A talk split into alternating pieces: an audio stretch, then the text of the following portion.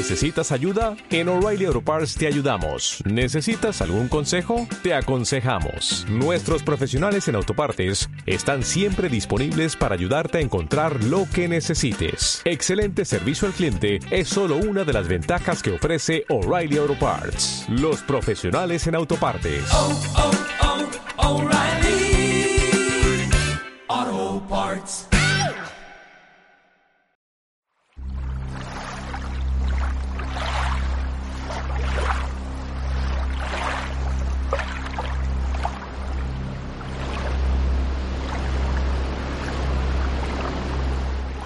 George Clayton Johnson.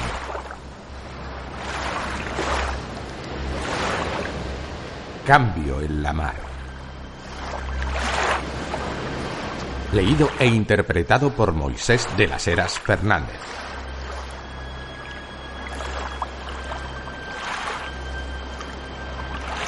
Imaginad, si queréis.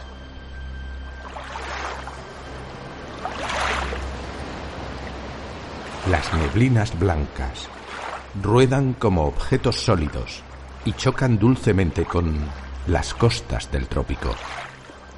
Las turbulentas aguas del Golfo lamen la madera de la pequeña lancha anclada cerca de la playa. Doc Howard mira ansiosamente hacia la tierra y se seca las manos sudorosas en su sucio mono de mecánico antes de beber directamente de la botella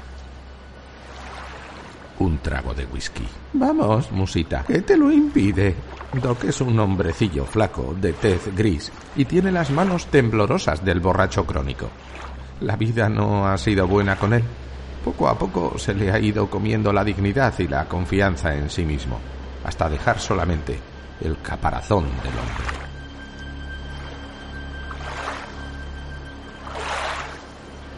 Se oye un graznido agudo y Doc se sobresalta.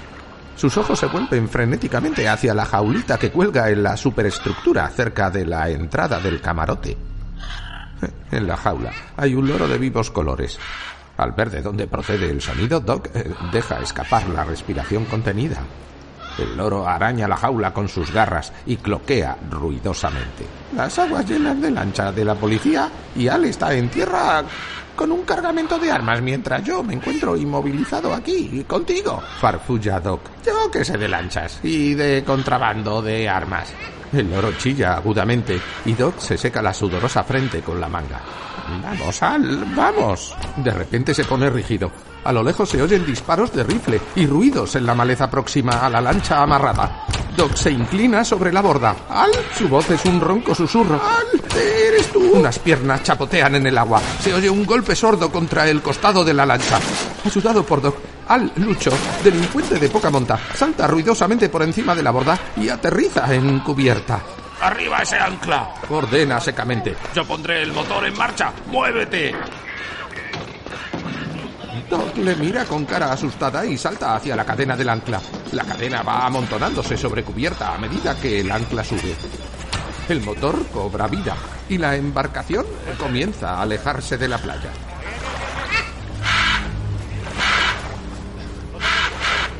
Por encima del ruido del motor se oye el eco de varios disparos de fusil. Unos agujeros pequeños y feos aparecen en el costado de la lancha, por encima de la línea de flotación. El loro chilla ruidosamente mientras el ruido de los disparos de fusil va disipándose a lo lejos.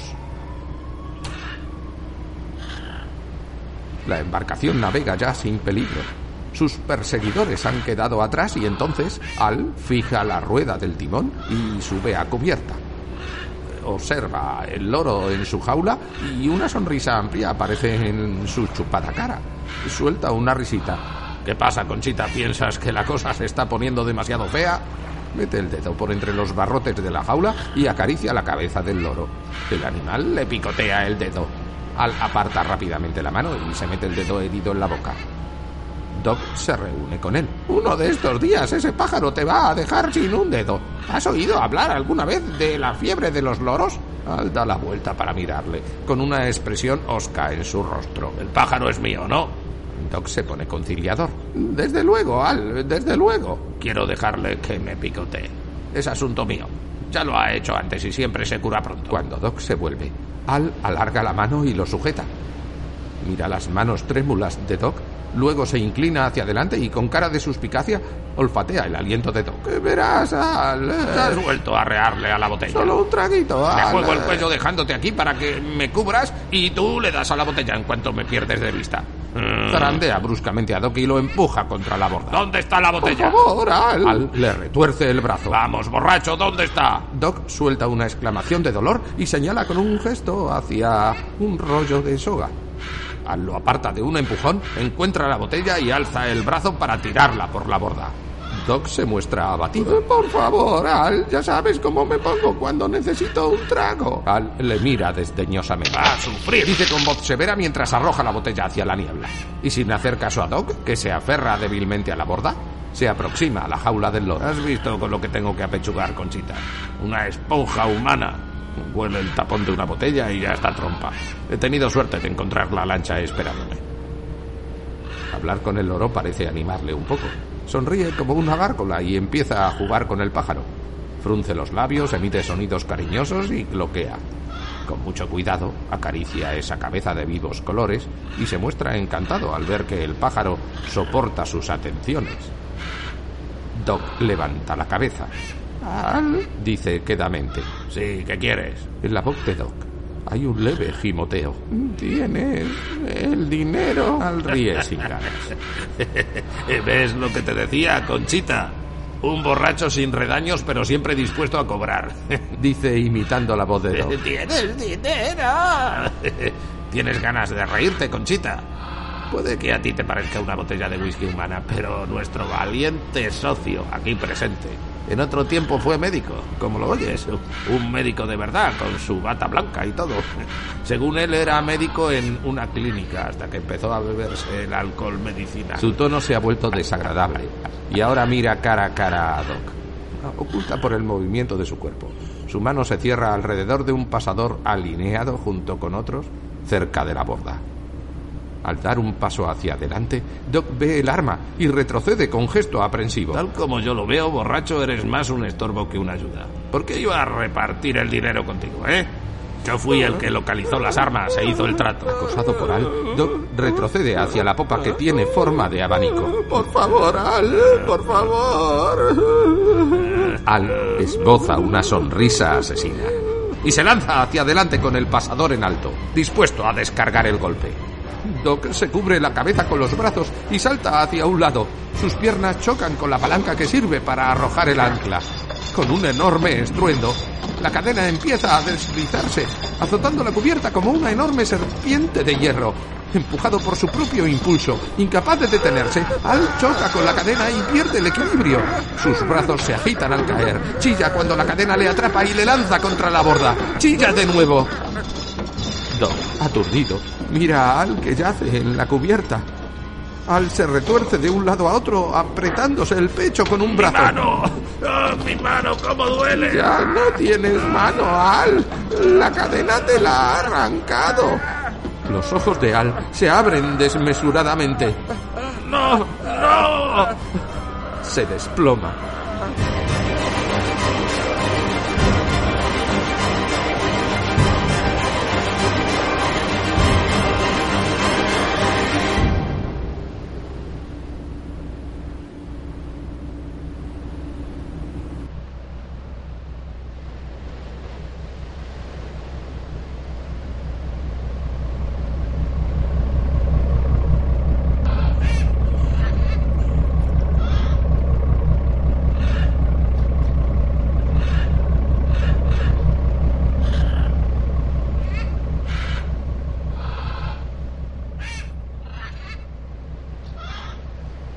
Un largo momento, Doc permanece con la mirada clavada en la figura inmóvil tendida a sus pies. El loro golpea la jaula con sus garras y profiere agudos chillidos. Has tratado de matarme, Al.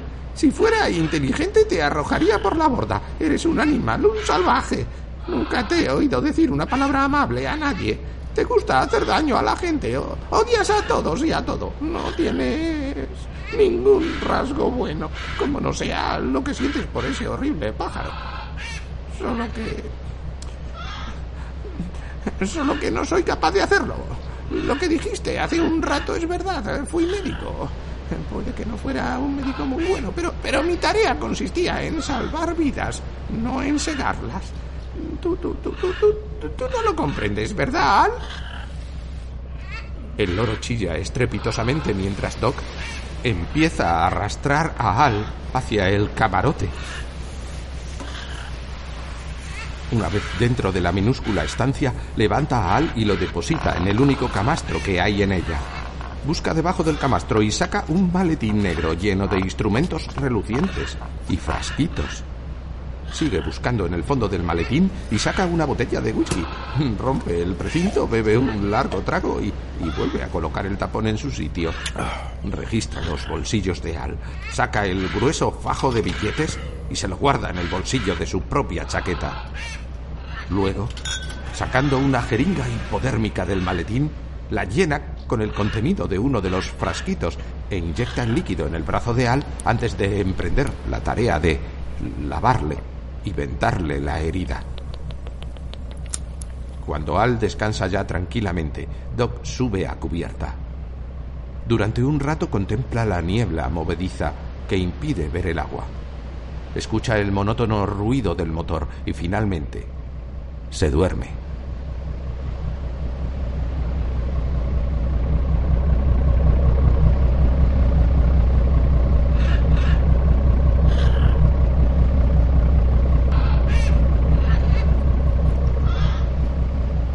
Pasa el tiempo. ¿Cuánto tiempo ha pasado?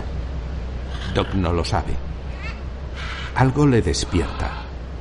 Se incorpora rápidamente y mira a su alrededor, pero no ve nada. Aguza el oído. Solo se oye el ruido del motor, del agua y los chillidos del loro. Parpadeando, Doc se levanta y se dirige a proa para echarle un vistazo a Al. Al inclinarse sobre la figura inmóvil que yace en el camastro, Al abre los ojos. Tranquilo, Dice Doc. Ya no tienes mano derecha, pero si te cuidas hasta que lleguemos a tierra, te pondrás bien. Al apartar la manta para echar un vistazo, la cara se le pone pálida. Sus ojos muestran una expresión de horror. ¿Qué pasa? Pregunta Al, atemorizado. La voz de Doc está impregnada de sorpresa e incredulidad. Tu, tu, tu mano. Al intenta levantarse. Es imposible. Exclama Doc con voz apagada. Tu mano ha vuelto a crecer.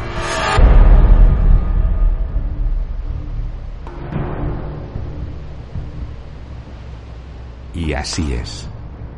Exceptuando una leve línea blanca alrededor de la muñeca derecha de Al, sus manos están enteras y perfectas.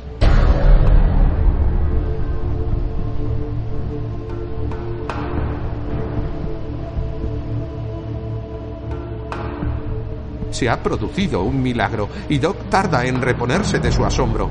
Examina la mano. Flexiona los dedos. Ordena a Al.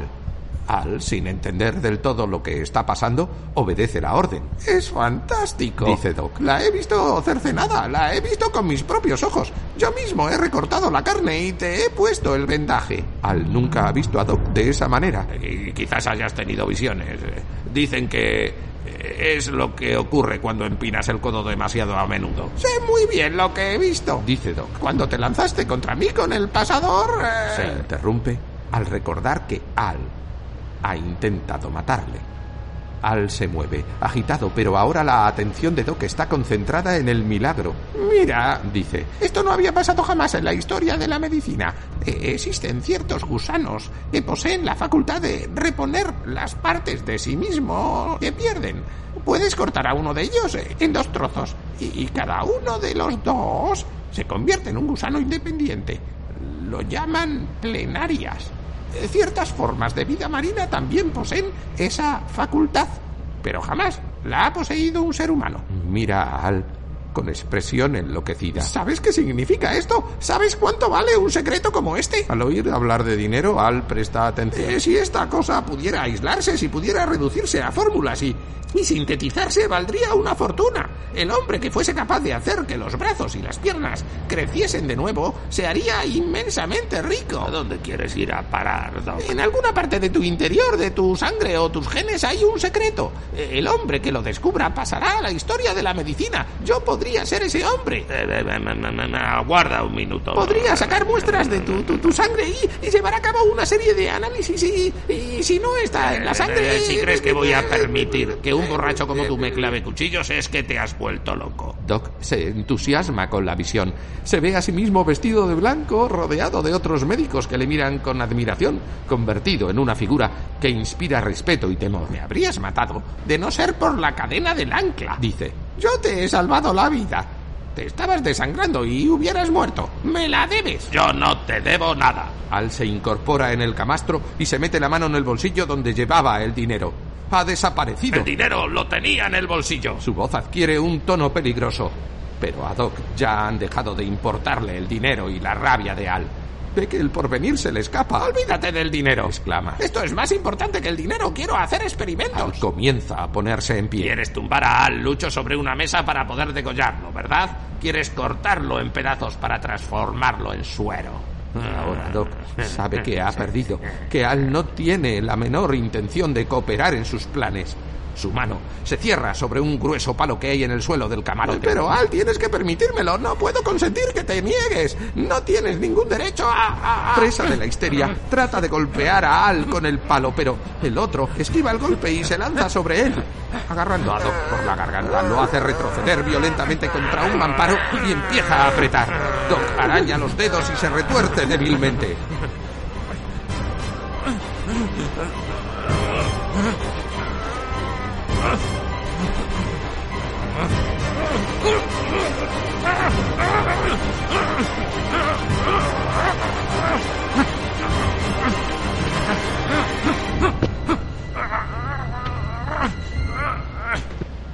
De pronto, se oye un ruido en cubierta.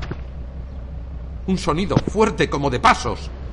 Al se pone rígido y escucha. Ah, ¿Qué ha sido eso? Sus dedos aflojan ligeramente la presión. Ladea la cabeza. Ha sido como si hubiese alguien ahí afuera. Doc se libera de los dedos que lo asfixian. Da boqueadas tratando de coger aire, sollozando.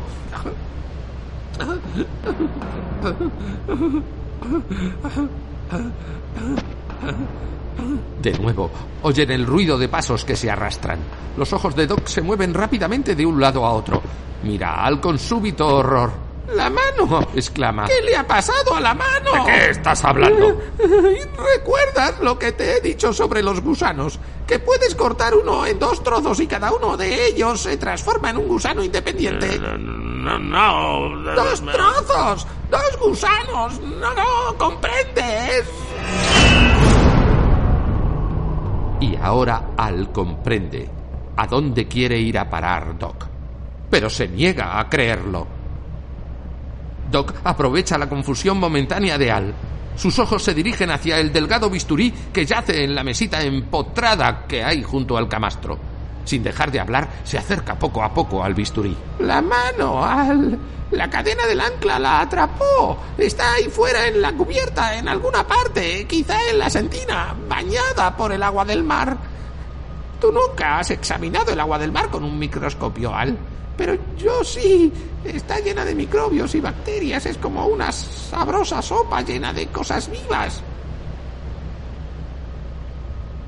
Al ya está temblando. Y Doc se encuentra ahora mucho más cerca del bisturí. La mano tiembla sobre él, los dedos se alargan para cogerlo. ¿La imaginas ahí abajo, tomando sustancia del mar, creciendo, cambiando? Coges un gusano y lo cortas en dos trozos y se convierte en dos gusanos. A ti te han cortado en dos partes, Al. Y a una de las partes le ha salido una mano. No, no es ¿Qué posible. le ha salido a la otra parte, Al? ¡Cállate! ¿Qué hay ahí afuera, en la cubierta? Al?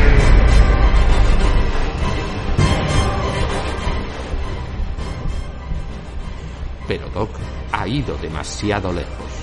Empujado por el terror, Al se vuelve rápidamente hacia él y ve que los dedos de Doc se cierran en torno al bisturí. Al profiere un alarido y salta hacia adelante.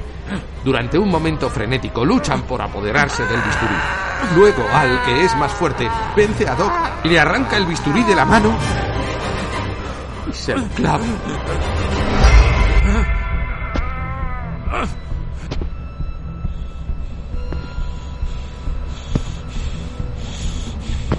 Al respira con dificultad, contemplando el cuerpo que yace en el suelo. Luego, alza la cabeza y sus fosas nasales se estremecen. Vuelve a oírse el extraño ruido. Empuñando el bisturí, se acerca a la puerta del camarote y sus ojos tratan de penetrar en la oscuridad del exterior. Nada. Abre la puerta cautelosamente y sale por la abertura con el bisturí en ristre. Avanza con sigilo dos pasos, escuchando con atención. De pronto, una mano surge de las tinieblas y le golpea el hombro. Falta un respingo, hay una figura gruesa, enorme. Un grito involuntario se escapa de los labios de Al cuando ve la cara de la figura. Es el mismo. Sus ojos y sus labios, su estructura ósea. Pero no acaba de ser lo mismo. El rostro aparece inacabado. Como si lo hubiera esculpido un artista que empujado por la prisa se hubiera olvidado de algunos rasgos esenciales. Atónito, paralizado por el terror, Al retrocede torpemente. No se acuerda del bisturí que tiene en la mano. La figura le sigue. Las manos de la figura son como garras sueltas. Al nota que choca con la borda, que ésta cede. Y se da cuenta de que cae. Cae. Luego, la negrura lo envuelve todo. La figura se aleja de la borda entra en el camarote y saca el fajo de billetes del bolsillo de Doc. Luego, saca el cuerpo de Doc a cubierta y lo arroja por la borda, soltando una risita diabólica. Empieza a contar los billetes. Se oye un chillido agudo y la figura alza los ojos.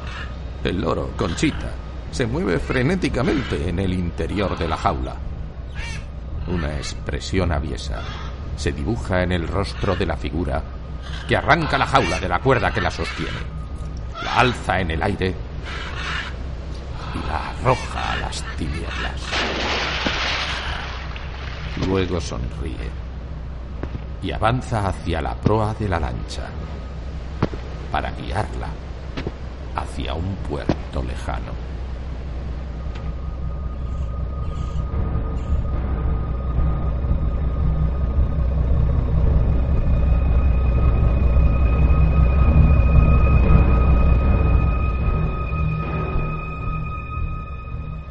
Han escuchado Cambio en el mar de George Clayton Johnson. Leído, interpretado y editado por Moisés de las Heras Fernández, blog literario Lluvia en el mar y audios de iVox y YouTube.